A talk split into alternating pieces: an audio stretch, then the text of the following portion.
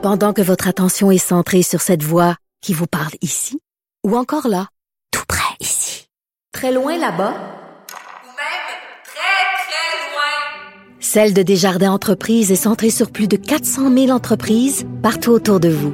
Depuis plus de 120 ans, nos équipes dédiées accompagnent les entrepreneurs d'ici à chaque étape pour qu'ils puissent rester centrés sur ce qui compte, la croissance de leur entreprise.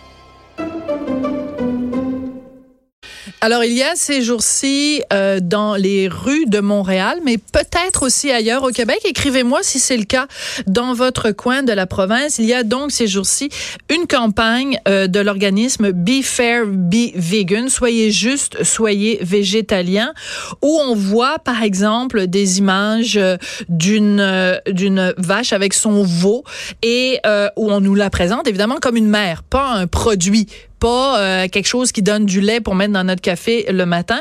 Donc toute cette campagne là est pour nous sensibiliser bien sûr aux droits des animaux et euh, et éventuellement nous convaincre que l'avenir appartient aux végétaliens.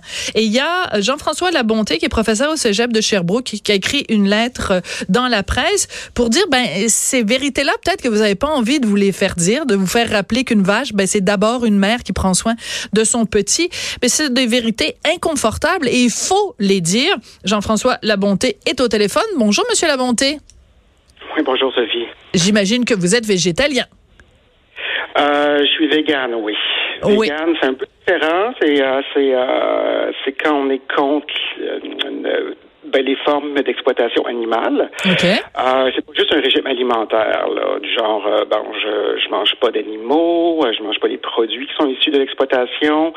Euh, en fait, c'est tous les produits, du genre cuir, plumes, euh, c'est des choses que je n'achète pas. D'accord. Alors, par exemple, votre oreiller, il n'y a pas de plume d'oie dans votre oreiller? Non, pas du tout. Pas de ceinture en cuir? Non, mais c'est parce que des fois, les gens pensent même pas. Et euh, mettons, vous mettez pas de miel, vous allez jusqu'au miel ou le miel, euh, vous dites c'est correct parce que les petites abeilles, on les a quand même pas assassinées pour avoir leur, euh, leur miel? Non, ben moi je consomme euh, du miel très rarement, là, mais euh, je sais que je, je- je sais qu'il y a des gens qui le font pas parce qu'ils estiment que les abeilles ils ont une conscience, que ce sont des êtres sentients, puis qu'on devrait pas euh, euh, exploiter ces êtres-là. Euh, je vous dirais que pour ce qui est des insectes, euh, c'est vraiment pas certain qu'ils ont une conscience. Mais une chose est sûre, c'est que les animaux qu'on va exploiter le plus, euh, c'est des animaux, euh, on est sûr qu'ils ont euh, une vie consciente, et qu'ils ont le souci d'eux-mêmes. Euh, alors ça, là-dessus, je pense qu'il n'y a pas de doute à avoir. Puis euh, là, pour les insectes, là, c'est un petit peu différent. D'accord. Alors, euh, donc, donc cette campagne-là où on voit, par exemple, euh, une vache et c'est marqué une mère, pas une machine laitière.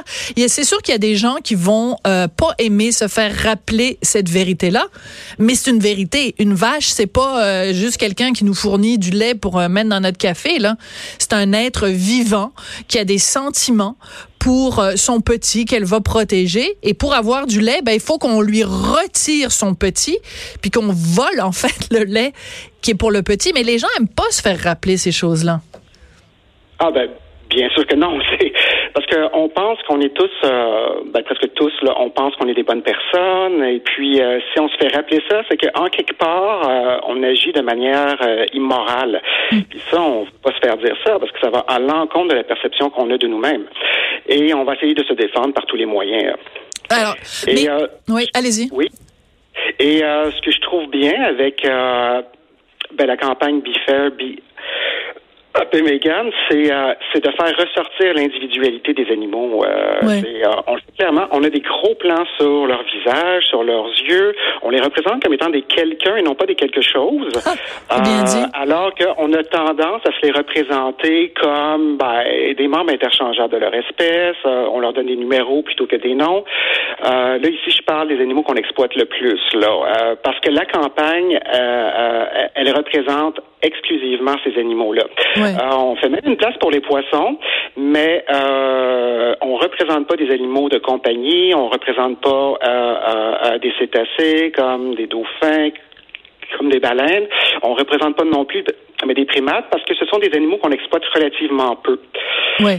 mais en fait, quoi plus. À, une certaine époque, quand même, dans les dans les recherches scientifiques. Mais tenons-nous-en donc, évidemment, euh, vache. Euh, j'allais dire comme euh, Jean de La Fontaine, la veau, vache, cochon euh, couvé. Donc, ben en fait, tout ce qu'on mène en général dans notre assiette ou en fait des produits dérivés. Est-ce que la question qui se pose en fait est la suivante Si on veut sensibiliser les gens, est-ce que on doit dire, hey les amis, mangez des puis noix, des noix de cajou, c'est super tripant, puis on fait des recettes excitantes en mettant toutes sortes d'épices. Donc en jouant le côté le fun d'être végétalien, ou on doit aller dans le côté sombre, euh, culpabiliser les gens, les responsabiliser, leur montrer des images d'horreur, des abattoirs, des élevages. Quelle est la, la est-ce que c'est la carotte ou le bâton qui fonctionne bien?